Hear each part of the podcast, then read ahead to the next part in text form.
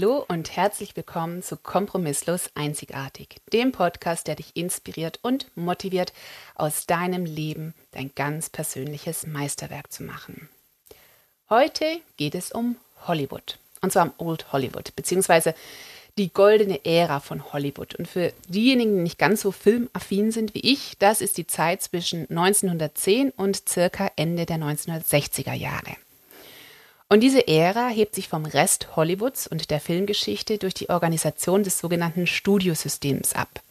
Kurze Erklärung. Damals gab es ausschließlich die großen Studios und die hatten Schauspielerinnen und Schauspieler unter Vertrag, wie jedes andere Unternehmen eben auch. Es war ein sehr großer Apparat, der an der Illusion des Films und der Stars arbeitete. Und dieses Konzept hat einige der größten Stars, die wir kennen, hervorgebracht. Von Marlene Dietrich und Greta Garbo über Judy Garland und Lucille Ball, Marilyn Monroe und Doris Day bis hin zu Audrey Hepburn und Elizabeth Taylor. Erst vor kurzem hat sich unter anderem der Todestag von Jean Harlow gejährt. Und das war eine der großen dieser Hollywood-Ära und sie hat mich zum Thema Selbstbild, Idealbild und Selbsterfindung inspiriert. Zuallererst für all diejenigen, die Jean Harlow nicht so gut kennen.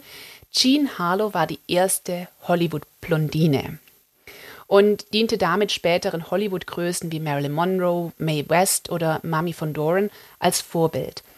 Jean Harlow hat ein sehr prägnantes Image. Vermutlich jeder, der sie schon mal gesehen hat, denkt bei diesem Namen an extrem hohe und dünne und gebogene Augenbrauen, an wahnsinnig stark getuschte Wimpern und an unglaublich enge weiße Satinkleider, die sich an ihren Körper geschmiegt haben. Und natürlich ein wunderbar frisiertes platinblondes Haar.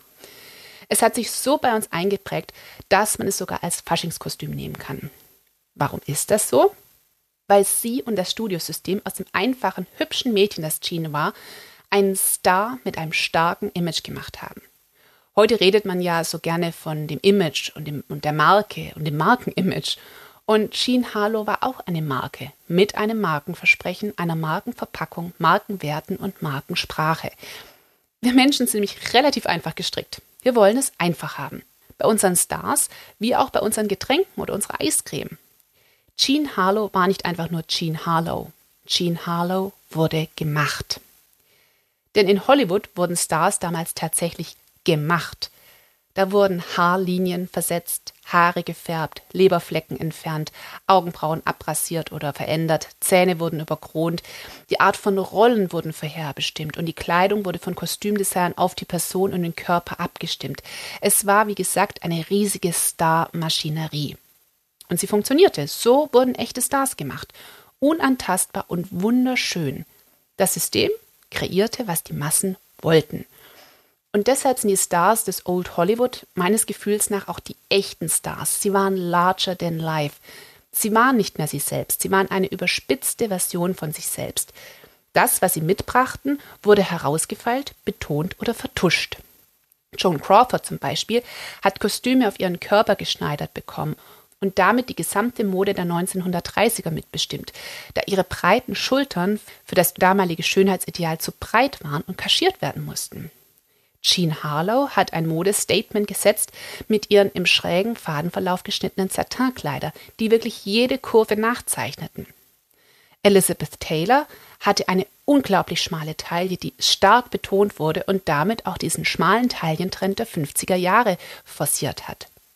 Und Rita Hayworth wurde die legendäre femme fatale Hollywoods, nachdem ihre Haarlinie versetzt wurde und nachdem sie ihre natürlichen schwarzen Haare rot gefärbt hatte. Es wurde also von dem System ein perfekter Cocktail gemixt, der die Massen an Kinozuschauern bewegen sollte. Im wahrsten Sinne, nämlich an die Kinokassen. Aber was hat das jetzt mit dir zu tun? Sollst du jetzt deine Haare färben, deine Zähne abschleifen lassen oder einen Schneider beauftragen? Es kommt darauf an. Wenn du willst, na klar, aber ansonsten natürlich nicht. Die eigentliche Message ist, du musst denken wie das ganze Studio. Sprich, stell dir vor, du bist der Studioboss, die Produzentin, die Regisseurin, die Kostümdesignerin, die Setdesignerin, die Stylistin und die Hauptdarstellerin im Blockbuster deines Lebens. Zum einen, wie cool ist das? Und zum anderen, da müssen wir wohl ran an die Arbeit. Was also musst du bedenken? Was sind das für Schritte, die du gehen musst? Der erste Schritt der Studiomaschinerie ist, was ist das Ziel? Die Studiomaschinerie wollte einen Star machen. Jemand, der anders ist als die anderen. Eine Jean Harlow, die erst später von Marilyn Monroe, Mamie von Doran und anderen kopiert wurde. Oder eine Esther Williams, die einzige schwimmende Leading Lady von Hollywood. Oder eine geheimnisvolle Greta Garbo, eine feurige Rita Hayworth. Dadurch, dass diese Stars anders waren und bestimmte Charaktereigenschaften hatten, ein bestimmtes Markenimage, damit sollte Geld eingespielt werden, viel Geld. Aber was ist dein Ziel? Willst du auch viel Geld? Willst du eine andere Karriere? Vielleicht willst du in die Selbstständigkeit? Definiere genau, was das Ziel deines Blockbusters sein soll. Wohin geht dein persönlicher Weg? Zweitens, bedenke, welches Markenimage willst du dir verpassen? Hier kannst du darüber nachdenken, welche Werte du verkörpern möchtest. Bist du jemand, der Freiheit liebt oder lieber die Sicherheit? Bist du lebensfroher Hippie oder konservative Upper Class? Bist du laut, bunt und quirlig oder gediegen, monochrom und elegant? Was ist dein Markenversprechen? Dass jeder in deiner Nähe seine Verrücktheit ausleben darf und kann und soll oder dass sich alle bei dir wie bei einem Ort der Ruhe ausruhen können? Bist du immer für einen Spaß zu haben oder lieber jemand, der in ruhigen Gesprächen zuhört? Als drittes, was fragt sich die Stylistin? Wie können wir Haare und Make-up verändern, um dieses Markenversprechen zu versinnbildlichen? Das darfst du dich nämlich jetzt fragen. Gibt es Frauen, zu denen du aufblickst, die ein ähnliches Markenimage haben, wie du es verkörpern möchtest? Welchen Look haben die? Was gefällt dir daran denn spontan und was würdest du gerne mal ausprobieren? Und dann tu es. Und die Kostümbildnerin, die mit der Stylistin natürlich zusammenarbeitet, fragt sich, welcher Look passt hier, welche Farben, welche Schnitte, verändern die sich vielleicht unterhalb des Jahres? Wie unterstreichen Sie den Charakter und die Rolle, die diese Person spielt? Ist sie Opfer oder ist sie Heldin? Was passt zu dir persönlich? Was passt zu deinem Markenversprechen? Die Setdesignerin im Studiosystem, die fragt sich, in welchem Setting kann man diese Geschichte der Protagonistin, also der Hauptdarstellerin, ohne Worte am besten erzählen? Wie sieht die Wohnung aus? Das Auto, das Büro, der Schreibtisch? Sind es vielleicht Samtmöbel in einem Altbau oder minimalistischer Stil in einem umgebauten Fabrikloft? Die Setdesignerin darf entscheiden und das bist in dem Fall du. Die Drehbuchautorin fragt sich, wie sie das Drehbuch schreibt. Was ist es für eine Geschichte? Die Geschichte eines Opfers oder das einer Heldin? Lässt die Hauptdarstellerin sich von den Schwierigkeiten in ihrem Weg aufhalten oder wird sie dadurch nur noch stärker? Ist sie lustig? Oder ist sie eher traurig? Ist sie ernst? Wie geht sie mit den Situationen um? Hat die Geschichte überhaupt ein Happy End? Ist es eine Komödie, ein Drama oder ein Actionfilm? Du kannst das Skript deines Lebens schreiben und du kannst alles, was bisher in deinem Leben geschehen ist, zu deiner Heroin Journey machen, zu etwas, was dich für den Weg vor dir vorbereitet und kannst damit deine Vergangenheit positiv umdeuten. Du kannst dich zu der Heldin deines Lebens machen und dein Happy End schon jetzt festlegen. Die Regisseurin fragt sich, wie inszeniere ich diesen Film? Wie werden Situationen dargestellt? Welche Musik? Welche Schnittgeschwindigkeit? Welche Belichtung? Reinszeniere deine Vergangenheit und inszeniere deine Gegenwart. Inszeniere deine Zukunft. Wie sieht sie aus? Wie siehst du darin aus? Du selbst hast es in der Hand deine Geschichte, deine Erfolge, deine Verluste und deine Missgeschicke für dich so zu verpacken, dass es Sinn ergibt, dass es für dich eine kraftvolle Inszenierung deines Lebens wird. Die Produzentin fragt sich, wo investiere ich? Wo bekomme ich den größten ROI? Was macht am Anfang Sinn, was später? Was bringt mich jetzt am weitesten? Welche Investitionen wirst du in dich und dein Meisterwerk machen? Was wird diesen Film deines Lebens noch wertvoller machen? Eine neue Garderobe, neue Ausbildung, die du vielleicht anfangen möchtest, der Schritt in die Selbstständigkeit, der natürlich auch kostet, Reisen in Länder, die dich inspirieren könnten, ein neuer Job, eine neue Stadt oder beides, vielleicht aber auch ein neuer Partner, ein neuer Haarschnitt. Es gibt so viele Möglichkeiten, in sich selbst zu investieren.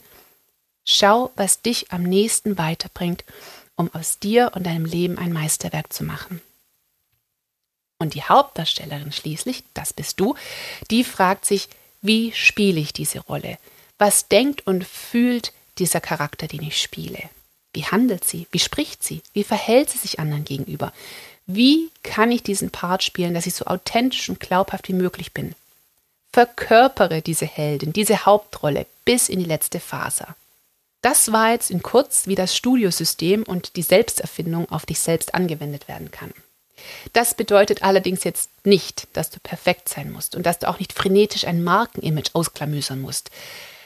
Aber es soll dir darüber Klarheit geben, dass du so viel bestimmen und beeinflussen kannst und dass es so viele verschiedene Ansatzpunkte gibt. Du hast Entscheidungsspielraum.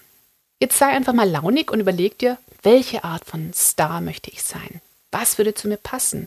Was würde mir einfach leicht fallen? Wie kann dieser Film meines Lebens aussehen? Und ich finde, das ist eine ganz wunderbare Art der Tagträumerei und kann dich sehr weit bringen, weil du dich damit mit Energie, mit Positivität und Optimismus auflädst, was deine Zukunft angeht. Und je deutlicher du diesen Zukunftsweg vor dir siehst, wie du dich selbst sehen möchtest, umso schneller kannst du es auch umsetzen. Um dir dabei etwas weiterzuhelfen und etwas mehr Unterstützung zu geben, habe ich dir in den Show Notes ein Workbook verlinkt. Das kann dir dabei helfen, diesen Prozess zu durchlaufen. Auch die Fragen, die ich hier aufgeworfen habe, habe ich da nochmal beleuchtet. Und du hast es einfach, um für dich selber nochmal durchzuarbeiten, weil ich glaube, es kann dann auf richtig coole Gedanken bringen. Vor allem, wenn man so filmaffin ist wie ich. Und ich hoffe einfach, dass du dadurch Ansatzpunkte bekommst, dein eigener Star in deinem Blockbuster-Leben zu werden. Schau mal rein, es ist komplett kostenlos und ich möchte dir einfach damit helfen. Wenn dir diese Episode oder auch der Podcast gefallen hat, freue ich mich sehr über eine Bewertung in iTunes. Ich freue mich, wenn du das nächste Mal wieder einschaltest. Bis dahin, genieß dein Leben und denk daran, du hast nur eines. Mach es zu deinem Meisterwerk.